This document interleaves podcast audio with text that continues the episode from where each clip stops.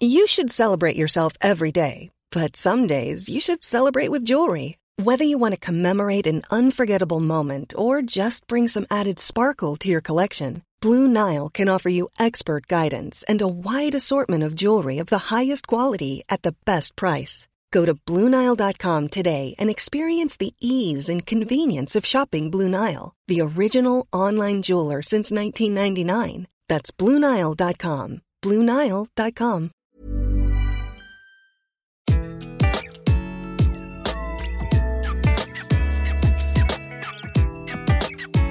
Bonjour, je suis Gaël Châtelain-Berry, bienvenue sur mon podcast Happy Work, le podcast qui va vous aider à vous sentir mieux tous les jours dans votre travail. Aujourd'hui, j'ai décidé de vous parler de l'entreprise idéale, rien que ça.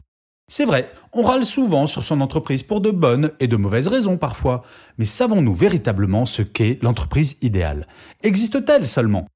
Selon une étude YouGov, seulement 3% des 18-25 ans veulent travailler dans une start-up et, selon une autre étude d'Accenture, celle-ci, seuls 25% des jeunes diplômés veulent travailler dans une grande entreprise, chiffre à peu près équivalent pour les PME.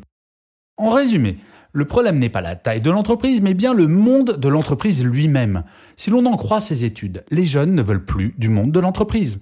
Quand on sait que plus de 85% de la population active est salariée, on voit bien le problème qui se pose et il est gigantesque. La jeune génération a été élevée par une génération qui a pris le chômage de plein fouet, découvert le stress au travail massif ainsi que le burn-out.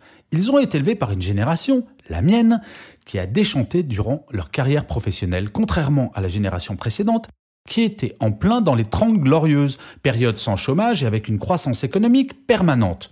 Bref, en l'espace d'une génération, tous les repères ont été perdus.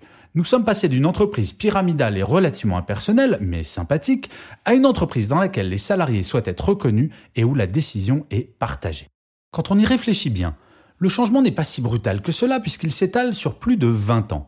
Certes, la vague de suicides de 2008 chez Renault et France Télécom a accéléré la prise de conscience collective du nécessaire changement.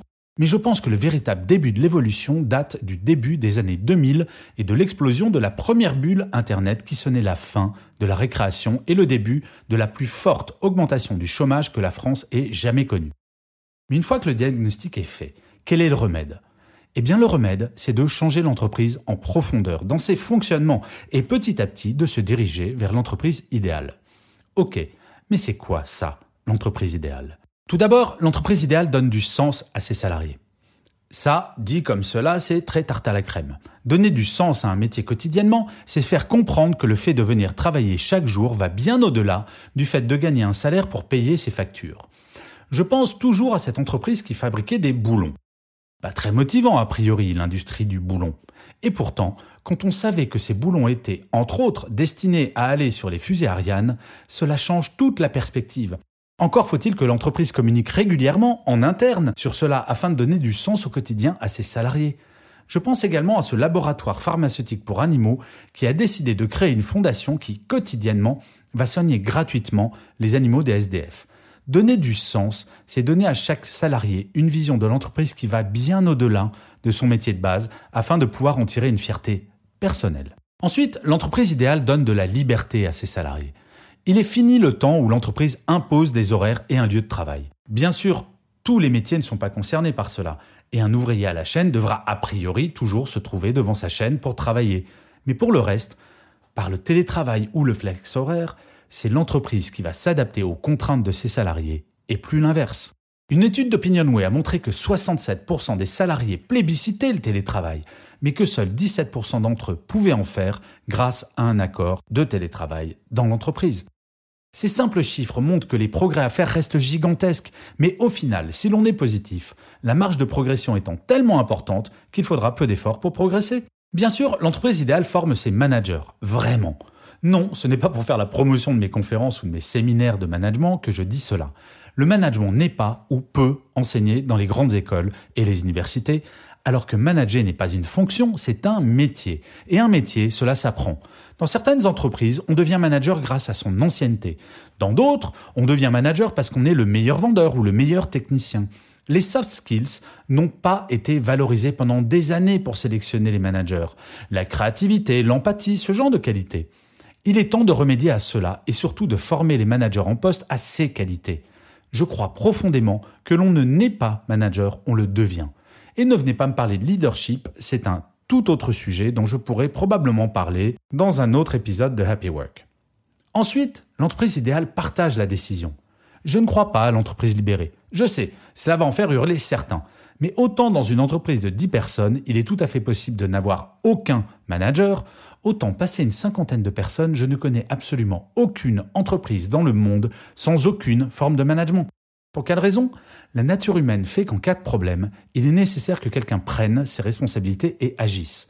Que ce soit au niveau d'un projet ou d'une entreprise, le manager agira tel le pilote d'un avion traversant des turbulences, de façon calme et professionnelle, d'où l'importance du point précédent. Mais cela étant dit, le temps où les décisions venaient d'en haut sans aucune explication est fini. Une décision se partage, une décision doit se prendre après une discussion, ou plusieurs, avec toutes les personnes concernées. Non seulement cela augmente le niveau d'implication de toutes et de tous, mais cela permet de multiplier le nombre de points de vue, d'idées et d'optimiser la créativité du groupe. Se sentir impliqué dans la bonne marge de l'entreprise est l'une des clés de la loyauté. Enfin, l'entreprise idéale met l'humain au centre de tout. Que l'on soit manager ou manager, il faut apprendre ou réapprendre le savoir-vivre ensemble. Dire bonjour le matin, prendre du temps pour les autres, dire merci, parler de façon correcte, être ponctuel, toutes ces petites choses que tous les parents de la planète ont apprises à leurs enfants et que ces derniers ont parfois tendance à oublier bizarrement une fois en entreprise. Oui, l'entreprise doit porter ses valeurs toutes simples. Je ne parle même pas d'humanisme ou de bienveillance ici, mais juste du minimum requis pour que tout être humain puisse se sentir bien au travail chaque jour. En allant plus loin, l'entreprise idéale devrait mettre en place une véritable culture du feedback. Et pas uniquement du feedback qu'un manager peut faire à son équipe, un feedback descendant, mais également du feedback que tout à chacun peut, voire doit faire à son propre manager, en positif comme en négatif. C'est grâce à ce feedback que les comportements anxiogènes disparaîtront petit à petit. Par exemple, vous en avez marre que votre boss vous écrive des mails le soir ou le week-end? Il n'a peut-être pas conscience que cela vous gêne. Ce serait génial que vous puissiez lui en parler sans avoir peur qu'il vous prenne pour quelqu'un de peu impliqué et qu'il ou elle change de comportement, non? Franchement, en enregistrant ce podcast, je réalise que finalement le chemin n'est pas aussi long que cela. Comme j'aime à le dire, un escalier se nettoie par le haut. Si un comité exécutif d'une entreprise décide d'appliquer ces cinq points, je ne dis pas que tout changera du jour au lendemain, mais j'ai rencontré des entreprises qui l'ont fait. Et à partir du moment où une volonté forte est communiquée, mise en avant et présentée comme étant un impératif et non une option, les énergies positives se libèrent. Or, une entreprise vit avant tout de l'énergie de toutes et de tous. Tout le monde a à y gagner, entreprise et salariés. Et vous, vous en êtes tout dans votre entreprise? Et je finirai cet épisode de Happy Work comme d'habitude par une citation. Cette semaine, c'est une citation d'Antoine de Saint-Exupéry qui disait ⁇ Fais de ta vie un rêve et d'un rêve une réalité ⁇ Je vous remercie d'avoir écouté cet épisode de Happy Work. Je vous dis à la semaine prochaine et d'ici là, prenez soin de vous.